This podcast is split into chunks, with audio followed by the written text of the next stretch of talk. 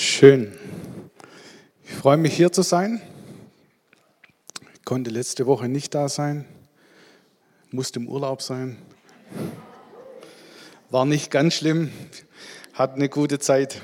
Ist auch wieder schön hier zu sein. Wir sind dabei, Apostelgeschichte zu durchziehen, etwas ungewöhnlich und doch so viel sagen. Die Apostelgeschichte ist genau die Fortsetzung der Evangelien. Wir kommen von der Auferstehung her, von der Himmelfahrt Jesu, von der Ausgießung Heiligen Geistes. Da kommen wir her und es ist so eine kraftvolle Botschaft. Es ist so schön zu sehen, dass all das, was Jesus gelehrt hat, was er weitergegeben hat, dass das nicht tot ist, sondern dass das lebendig ist, bis in unsere Zeit hinein. Bis heute wir dürfen in der Fülle und der Kraft des Heiligen Geistes leben. Amen. Ist tatsächlich so. Genau. Also da sind wir unterwegs. Wir hatten letzten Sonntag von der Gabi gehört, dass sie ein Herz und eine Seele waren, dass die Halleluja, dass die Gemeinde unterwegs war in einer Einheit, die Jesus gegeben hat und es ist ihnen gelungen, miteinander das Leben zu teilen. Wenn jemand Not hatte, dann hat jemand anders was verkauft und was verschenkt. Wenn jemand in irgendwelchen Bedrängnissen und ähm, komischen Situationen kam, dann war die Gemeinde da. Man hat sich gegenseitig gestützt und getragen, für manch einen die Vorstellung vom Paradies. Manch anderer denkt, oh weia, gehört nicht mal mir mein Eigentum. Wie auch immer, es war eine ganz, ganz, ganz dichte und besondere erweckliche Zeit. Und ich glaube tatsächlich, dass wenn wir bis heute als Christen, als Geschwister unterwegs sind in Aufrichtigkeit, in Einheit und in Liebe, dass die Gemeinde Jesu an ihrer Strahlkraft und Attraktivität kein bisschen eingebüßt hat. Im Gegenteil. Da, wo wir ehrlich sind, wo wir miteinander leben, da ist die Gemeinde Jesu über alle Zeiten hinweg der attraktivste Ort, an dem man sein möchte. So auch hier, heute Morgen ist es gut, dass ihr hier seid bei dem Schneegestöber und einfach hier miteinander zusammenkommt. Wir gehen heute ein Stück weiter, Apostelgeschichte 6, die ersten sieben Verse, vielleicht schon oft gelesen, vielleicht schon mehrfach gehört und ich habe es mal äh, unterstrichen oder überschrieben mit dem Titel Berufen und eingesetzt zum Dienst. Klingt sehr seriös, wird es auch, seid vorsichtig. Apostelgeschichte 6, ich lese die Verse 1 bis 7. Doch als die Zahl der Gläubigen immer größer wurde, kam es auch zu Auseinandersetzungen. Diejenigen aus dem griechischsprachigen Gebieten beschwerten sich bei den Hebräern, weil sie glaubten, dass ihre Witwen bei der täglichen Versorgung benachteiligt würden. Deshalb berufen die Zwölf eine Versammlung aller Gläubigen ein. Wir Apostel sollten unsere Zeit dazu nutzen, das Wort Gottes zu predigen und zu lehren und uns nicht mit der Organisation der Mahlzeiten oder Ähnlichem beschäftigen, sagten sie. Deshalb, Freunde, wählt unter euch sieben Männer mit gutem Ruf aus, die vom Heiligen Geist erfüllt sind und Weisheit besitzen. Ihnen wollen wir die Verantwortung für diese Aufgabe übertragen. Auf diese Weise haben wir Zeit für das Gebet und die Verkündigung von Gottes Wort. Dieser Vorschlag gefiel allen. Und sie wählten folgende Männer. Stephanus, ein Mann voller Glauben und erfüllt vom Heiligen Geist. Philippus, Prochorus, Nikanor, Timon, Parmenas und Nikolaus aus Antiochia, der zum jüdischen Glauben übergetreten und jetzt Christ geworden war. Diese sieben wurden den Aposteln vorgestellt und sie legten ihnen die Hände auf und beteten für sie. Gottes Botschaft breitete sich immer weiter aus. Die Zahl der Gläubigen in Jerusalem nahm weiter zu und auch viele jüdische Priester schlossen sich dem neuen Glauben an. Wer hat schon mal gelesen? Sehr gut. Wir sind unterwegs und die Gemeinde wächst unaufhaltsam. Die Gabi hat es vorige Woche mal so recherchiert und überschlagen. Wir sprechen von 10.000 Gläubigen, vielleicht bis zu 25.000 allein in Jerusalem. Ganz genau wissen wir es nicht. Und doch war eine unfassbare Zahl an Christen, an Jesus Nachfolgern beieinander. Es geschahen Zeichen und Wunder. Die waren jede Woche mit Taufen beschäftigt, mit Lehren. Die haben jede Woche Menschen zum Glauben geführt. Der Herr bestätigte durch Zeichen, durch Wunder. Menschen wurden gesund, wurden geheilt. Es war eine Granate. Es war wunderbar, es war herrlich. Und dazu kam, dass sie zueinander hielten, miteinander unterwegs waren, die Einheit bewahrt haben. Und doch lesen wir hier im Vers 1 so köstlich von Auseinandersetzungen. Wir lesen von Streitigkeiten. Wir lesen so Begriffe wie Unzufriedenheit. Sie murrten, sie beklagten sich. Man hat gehört das es könnte doch sein, dass das nicht richtig gut läuft. Hast du schon mitbekommen? Und schon wieder wurde jemand, habt ihr nicht auch schon gesehen? Das ist doch immer schon so gewesen, das ist doch schon wieder passiert. Begriffe, die eigentlich doch gar nicht in eine geistliche Hochzeit hineinpassen, oder? Meine Vorstellung ist, wenn doch Jesus da ist, wenn der Geist Gottes weht, wenn die Herrlichkeit Gottes dann können doch nicht solche menschliche Niederungen parallel dazu sein. Das kann doch eigentlich nicht sein. Da erledigt sich doch eigentlich alles annähernd von alleine, oder? Zumindest ist so meine Vorstellung davon. Wenn Gottes Geist da ist und Freiheit wirkt, dann kann eigentlich kein Kabel kaputt gehen oder irgendjemand gegen den anderen was haben. Dann ist doch alles Friede, Freude, Herrlichkeit. Offensichtlich war es nicht so. Bei diesen Begriffen Unzufriedenheit, sogar Streit, Auseinandersetzung, die sind vielleicht sogar laut geworden, haben sich gegenseitig beschuldigt oder noch besser über die anderen geschumpfen, gemeinsam gepoltert und gesagt, die, die Apostel, die predigen da vorne und hintenrum vergessen sie alles. Das kann doch wohl nicht wahr sein. Da stimmt doch was nicht. Das läuft doch nicht. Da läuft doch was aus dem Ruder. Man kann ja über viele Dinge unterschiedlicher Meinung sein. Dortmals gab es vielleicht noch keine so dringende Umweltpolitik oder ein Heizungsgesetz oder Corona oder was auch immer. Es gab diese ganzen Themen, die wir heute haben, nicht. Aber was dasselbe war, ist das Murren, die Streitigkeiten, das untereinander Uneinsein mitten in einer Erweckung drin. Was war denn jetzt tatsächlich die Problematik? Die Problematik war, dass jemand bei der Versorgung wohl vergessen wurde.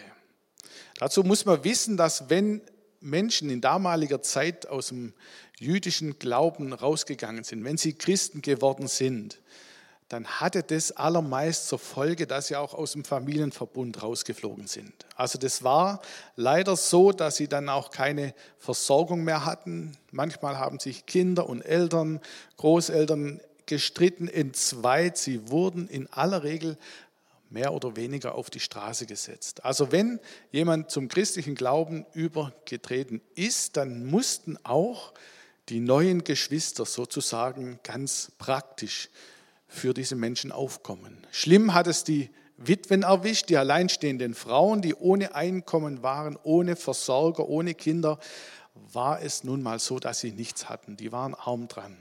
Also wurde das so geregelt, dass die Gemeinde dafür aufkommen musste. Es war schon ein sehr bewusster Schritt und es hat dort mal schon ein bisschen mehr gekostet, vielleicht wie heute. Und dann wurde vermutet, dass Unterschiede gemacht wurden. Bei was wurde denn Unterschieden gemacht? Die einen die griechischstämmigen und die anderen die Hebräer, die Juden. Interessant. Also da kommt eine kulturelle Sache mit rein. Die Ausländer, die anderen und die Ausländer werden doch benachteiligt die helfen doch nur sich selber. Die sind sich selbst am nächsten. Ein blonder Politiker hat mal gesagt, America first. Da kann man ganz unterschiedlich drüber denken. Aber vielleicht war das genau so ein Punkt, wo man gesagt hat, die haben doch Parteiung. Und geschrieben ist, man vermutete oder dass sie benachteiligt würden, also es könnte sein, hast du schon, also wenn mich nicht alles täuscht, ich habe gehört, mir wurde zugetragen, Geschwister haben erzählt. Kennt ihr solche Dinge auch? Solche Regungen in uns? Also ich kenne das. Ich muss gestehen, ich kenne das. Es wird einem was zugetragen und man empfindet darüber und man, man ist sich schnell eins, wenn irgendwas fälschlicherweise erzählt wird oder was auch immer, ist man sich schnell eins. Gemeinsam jammert sich besser wie allein. Man hat jemand, der ähnlich denkt, der das sofort versteht und natürlich, das habe ich auch. Also mir ging es mal ganz ähnlich und man fühlt sich irgendwie verbunden. Es kommen empfundene Ungerechtigkeiten, Versäumnisse, Empfindung, ich werde nicht richtig behandelt, man hat mich übersehen, es wurde nicht nachgefragt die werden immer bevorzugt und die anderen benachteiligt. Also so ist es dort wohl abgegangen. Gar nicht tief böswillig, sondern zutiefst menschlich. Im menschlichen Miteinander passieren solche Dinge.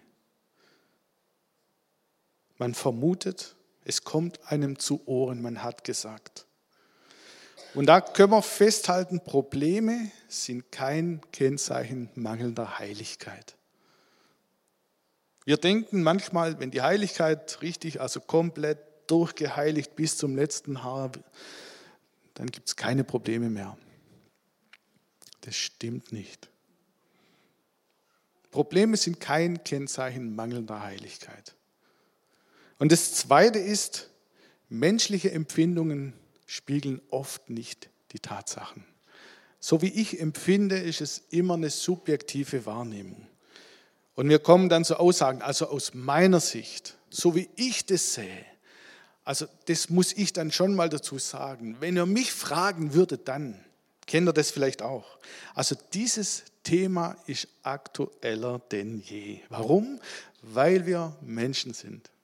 Und das ist gar nicht dramatisch und schlimm, sondern das ist Befund, da sind wir dann. Und es gibt kulturelle und ethnische Spannungen. Auch das kennen wir bis in unsere Zeit hinein. Wie geht es also weiter? Die Apostel, die sehen, da ist was im Gange und sie berufen eine Gemeindeversammlung ein. Sie sagen, lasst uns mal alle zusammenkommen, um darüber zu sprechen. Wenn wir jetzt diese Anzahl der Menschen zugrunde legt, könnte man sagen, ja, vielleicht sind dann bloß ein paar hundert gekommen, ein paar tausend, wir wissen es nicht. Die, die am lautesten waren oder die, die sich am wenigsten drum gekümmert haben, keine Ahnung, wir wissen es nicht. Was war, sie kamen zusammen. Also was können wir daraus festhalten? Die Apostel, die Gemeindeleitung, die nimmt das Problem ernst. Sie könnten ja auch sagen, naja, unser Auftrag ist zu lehren, unser Auftrag ist, ähm, das Evangelium zu verbreiten, da warten wir einfach mal ab, da wird sich schon jemand drum kümmern. Manchmal ist man auch geneigt, Dinge auszusitzen. Ja, jetzt warten wir mal den Sommer, dann wird da niemand mehr drüber reden. Das wird sich wieder einkriegen von alleine. Wir warten einfach mal zu, was sich tut oder auch nicht.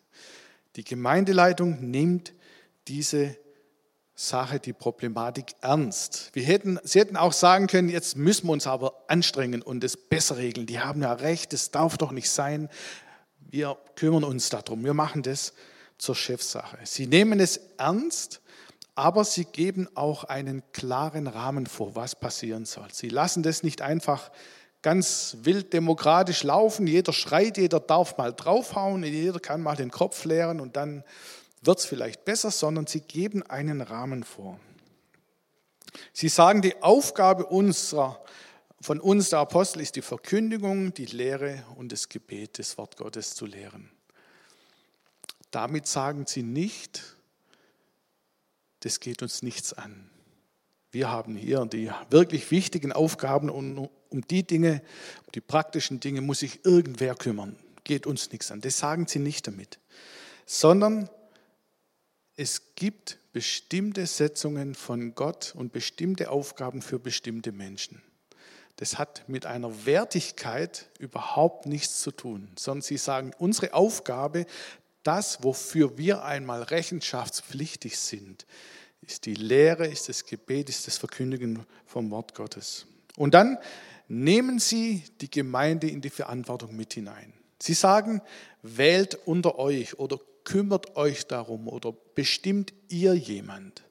Das finde ich so einen schönen Grundsatz, den wir da hören. Da gibt es nicht irgendwelche geistigen Leiter, die irgendwo oben regieren und ein paar weiter unten, die dann tun müssen, was die sagen, sondern sie nehmen sie mit in die Verantwortung. Die Gemeinde.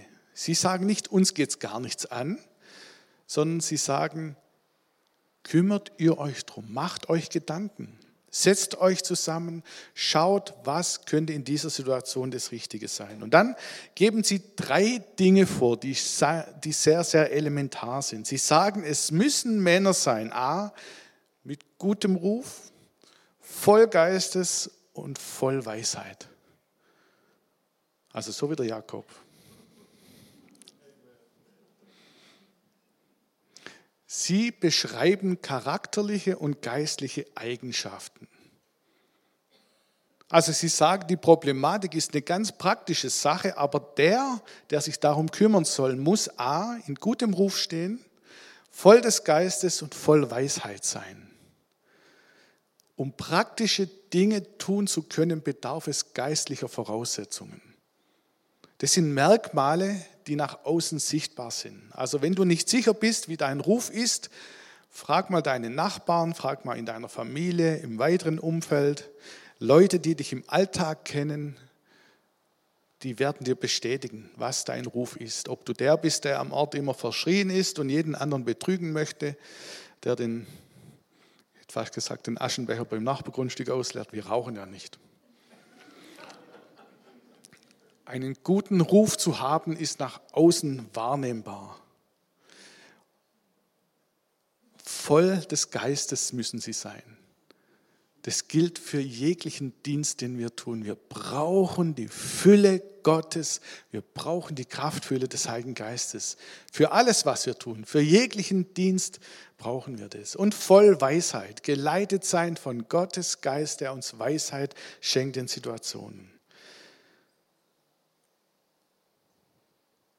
deine frommen Vokabeln oder was auch sonst du gut dir antrainiert hast, scheint nicht von Bedeutung zu sein. Es kommt darauf an, es sind Eigenschaften, die zu sehen sind. Praktische Dienste sind keine ungeistlichen Dienste. Und die Eignungsmerkmale für alle Dienste sind sowohl charakterliche als auch geistliche Merkmale. Das sind Voraussetzungen. Und das brauchen wir. Das ist nötig für alles, was wir tun. Es geht an der Stelle zunächst um dein Sein und nicht um das, was du tust. Auch das haben wir schon ab und zu gehört, aber wir, ich lese das raus aus diesem Textfeld sehr, sehr klar. Es geht nicht darum, wer was am besten können würde. Die Apostel hätten ja ganz praktisch rangehen können und sagen, haben wir nicht jemand in unserer Reihe, der Erfahrung hat mit solchen Aufgaben? Jemand, der vielleicht einen sozialen Beruf erlernt hat, jemand, der sich mit Lebensmitteln auskennt, ein Hobbykoch und so wie der Olaf oder sonst irgendjemand, der richtig Ahnung hat von der Materie, scheinen doch eigentlich die geeigneten sein für so eine Aufgabe. Nein, sie sagen, voll Geistes, voll Weisheit, von gutem Ruf. Das scheinen die Grundvoraussetzungen zu sein. Sie schauen nicht auf das Problem an sich, sondern sie lassen sich von Gottes Geist an dieser Stelle leiten. Das heißt auf der anderen Seite, dass Gott uns alles gibt, wenn wir bereit sind. Wenn diese drei Eigenschaften in uns sind, dann kann er uns befähigen und uns Gelingen schenken für beinahe alles. Und die Größe der Aufgabe orientiert sich an unserer Weisheit, an unserer Geistesfülle und an unserem Charakter. Wir lesen dann weiter, dass dieser Vorschlag bei allen großen Anklang fand. Also war es offensichtlich doch ein guter Vorschlag. Es war niemand da, der gesagt hat, kommt nicht in Frage, ausgeschlossen, muss anders sein. Und sie wählten dann diese sieben Personen aus. Wahrscheinlich haben sie einen Arbeitskreis gebildet, ein Klausurwochenende, keine Ahnung. Sie kamen und haben gesagt, es soll sein der Stephanus, Philippus, Prochorus, Nikanor und Nikanor, Timon Parmesanus oder so ähnlich und Nikolaus.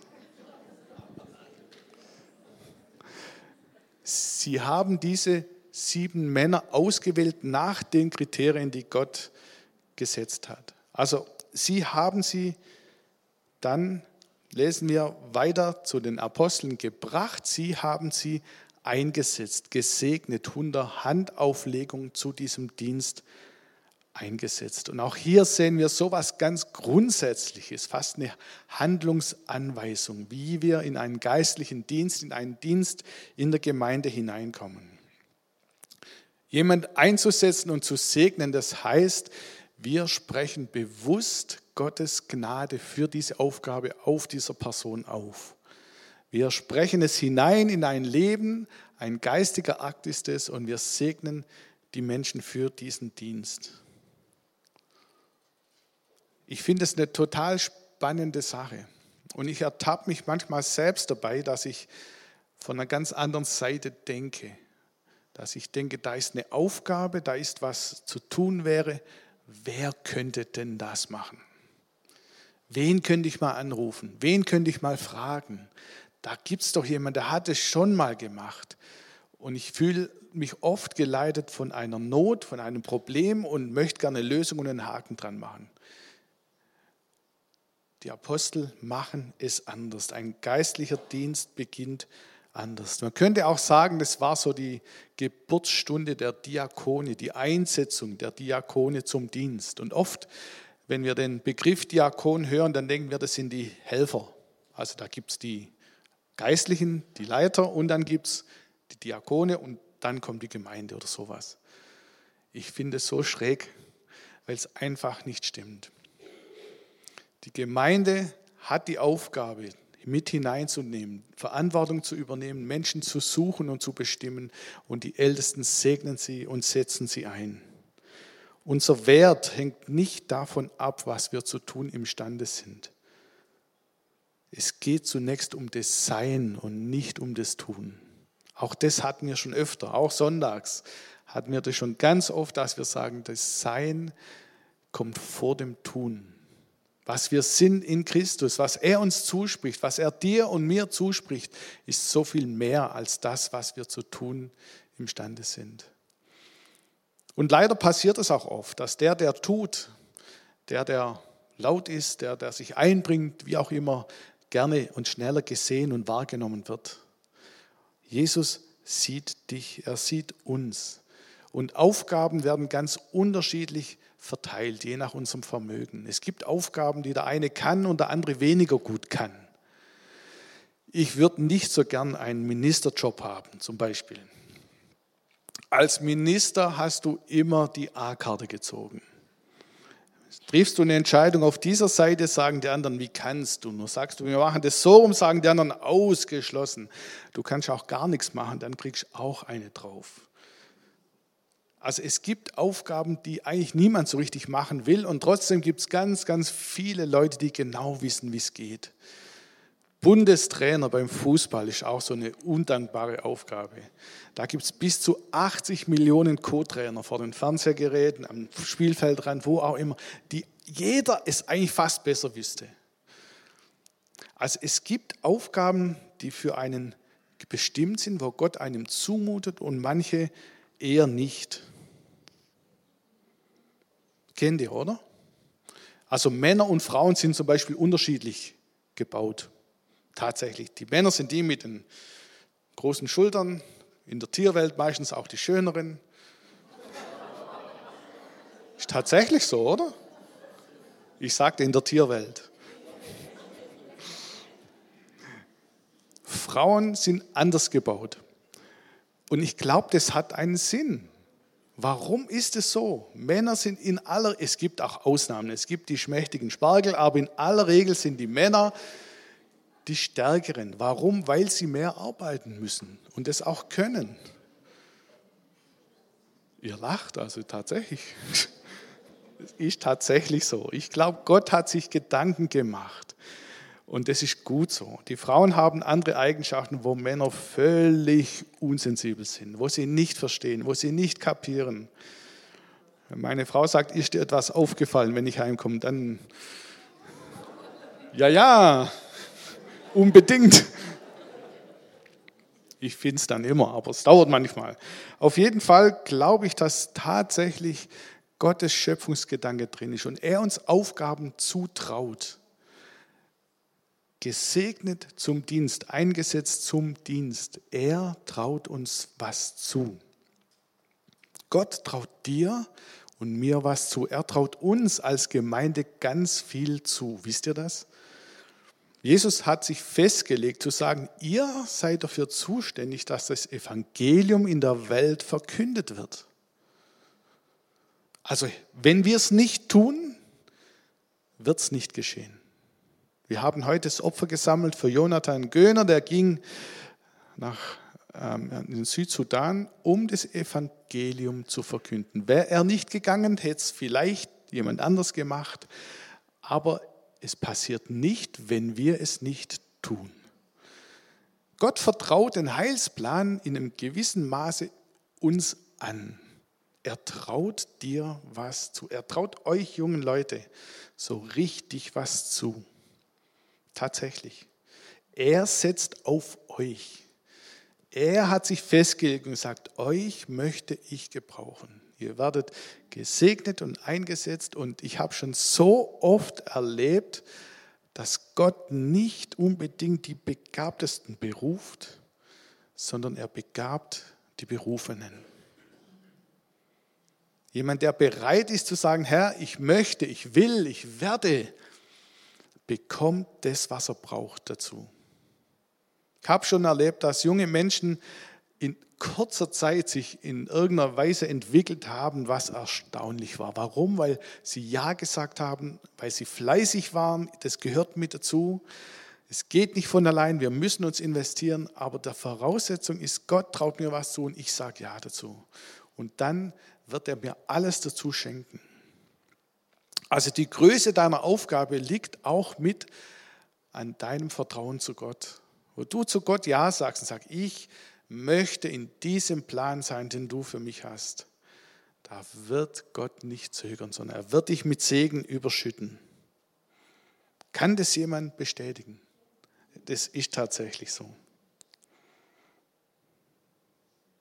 Und manchmal passiert es auch, dass wir, wenn wir im Dienst sind oder überhaupt im Dienst für Gott sind, ein ganz großes Bewusstsein haben, bemerkt und gesehen zu werden.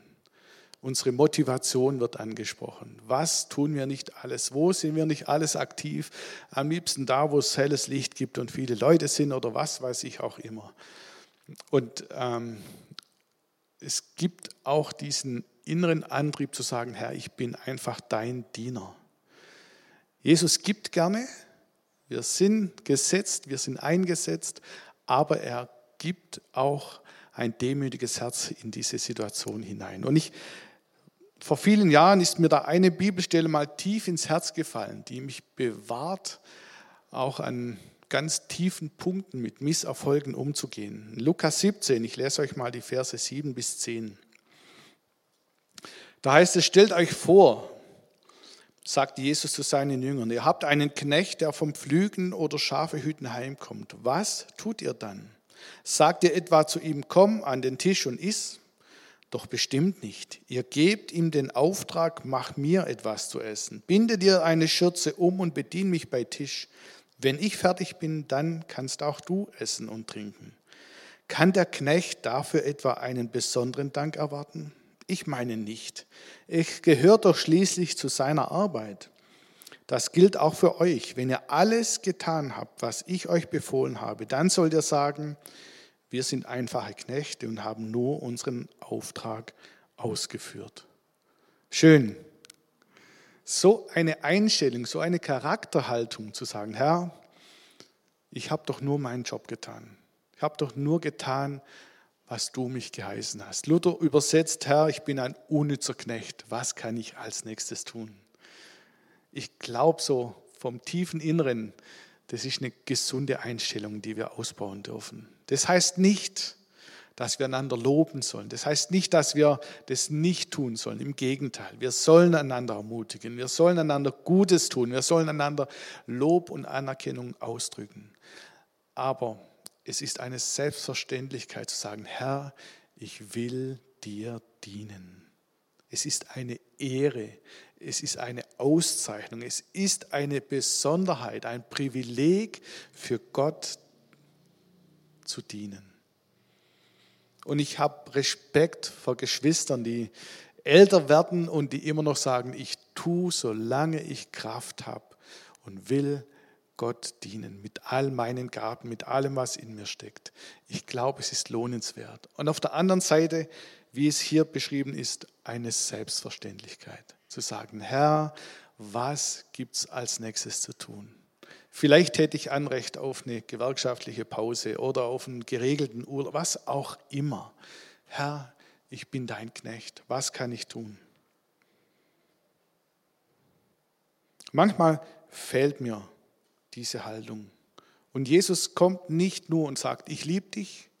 Also ich habe diesen Vers auch kaum mal im Zusammenhang mit einer Evangelisation gehört.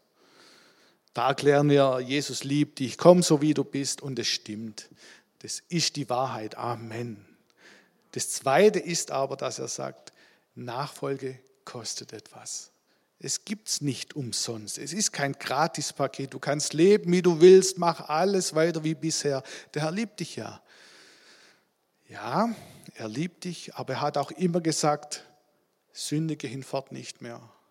Folge mir nach. Wenn du mir nachfolgen willst, verkauf dein Hab und Gut. Und dann folge mir nach. Zu einem hat er gesagt, lass die Toten doch die Toten begraben. Da ist jemand, der sagt, Jesus, ich will dir nachfolgen und ich muss erst noch kurz meinen Vater beerdigen. Höchst anständig. Und Jesus sagt, lass es, komm mit mir. Weder Vater, Mutter noch Geschwister, du wirst neue Geschwister bekommen. Das ist der Preis der Nachfolge. Das gibt es nicht zum Discountkurs. An keinem Wochenendtarif gibt es das. Matthäus 16 lesen wir, dann sagt Jesus zu seinen Jüngern, wer von euch mir nachfolgen will, muss sich selbst verleugnen und sein Kreuz auf sich nehmen und mir nachfolgen. Lukas 9. Danach wandte sich Jesus an alle. Wer mein Jünger sein will, darf nicht mehr sich selbst in den Mittelpunkt stellen, sondern muss sein Kreuz täglich auf sich nehmen und mir nachfolgen. Sein Kreuz täglich auf sich nehmen. Boah, ich finde, es ist harte Kost. Was bedeutet es? Jesus nachzufolgen bedeutet, meinen Herrn zu dienen. Den, den ich Herr nenne, darf er Herr sein in meinem Leben? Oder bin ich das? Und sag's nur. Lukas 6 heißt es, warum nennt ihr mich dauernd Herr, wenn ihr doch nicht tut, was ich euch sage? Jesus Herrn zu nennen, im Leben zu haben, bedeutet auch, ihm nachzufolgen, bedeutet auch sagen, du regierst in mir. Herr, regiere du in mir, nicht mehr ich. Ich finde, es ist eine Lebensaufgabe, die, die uns alle überfordert. Ich finde es richtig, richtig hart. Und doch ist es so, das ist das, was Jesus möchte.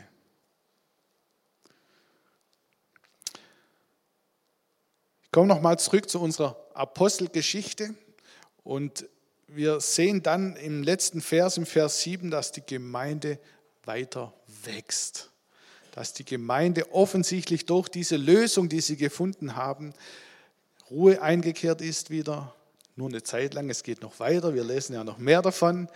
Aber wir sehen, die Gemeinde gedeiht und wächst weiter. Also die ganz menschlichen Bedürfnisse würden geistlich geregelt und haben ein Ende gefunden, das offensichtlich funktioniert hat. Die Qualifikationen waren guten Ruf, voll Weisheit und voll Geistes. Ich glaube, jeder praktische Dienst ist eine zutiefst geistliche Sache. Und strukturelle Probleme müssen wir geistlich angehen, nicht in erster Linie organisatorisch. Das ist so eine Ermahnung auch für mich an der Stelle. Nicht nur immer auf das Problem zu blicken, sondern sagen, Herr, was sind deine Gedanken? Was sind deine Lösungen? Was sind die Personen, die genau da hineinpassen? Nicht nur von der natürlichen Qualifikation, sondern von Gottes Perspektive. Wir möchten jetzt gemeinsam in das Abendmahl gehen und ich möchte noch so ein paar Fragen in unsere Mitte legen, wo ihr jeder, der möchte, ganz ruhig auch vor Gott sein darf, auch während dem Abendmahl vielleicht eine Antwort finden, zu finden. Wo tust du deinen Dienst vielleicht eher ungern? Wo möchtest du das vielleicht nicht unbedingt tun? Was ist deine Motivation dafür? Bist du vielleicht einer, der beim Jammern und Klagen schnell ein offenes Ohr schenkt? Jemand, der auch gern mal mit einstimmt in den Chor des Klagens, Gerüchte befeuert, anstatt dagegen zu halten? Wo gehst du mit Stimmungsmache schlecht um und lässt dich gern mit hineinlullen? Und dann die Frage, nennst du Jesus Herrn und es ist in deinem tiefsten Inneren nicht so? Vielleicht hat es das Evangelium heute Morgen erreicht und du sagst, ich habe noch nie gesagt, dass Jesus mein Herr sein darf. Dann ist es vielleicht heute dein Tag. Geht es in deinem Dienst mehr um Lob und Anerkennung, anstatt um diese Haltung, Herr, was kann ich als nächstes tun? Ich möchte euch ermutigen, einfach an der Stelle, wo du spürst, es trifft mein Herz, Gott eine Antwort zu geben, auch jetzt im Abendmahl. Amen.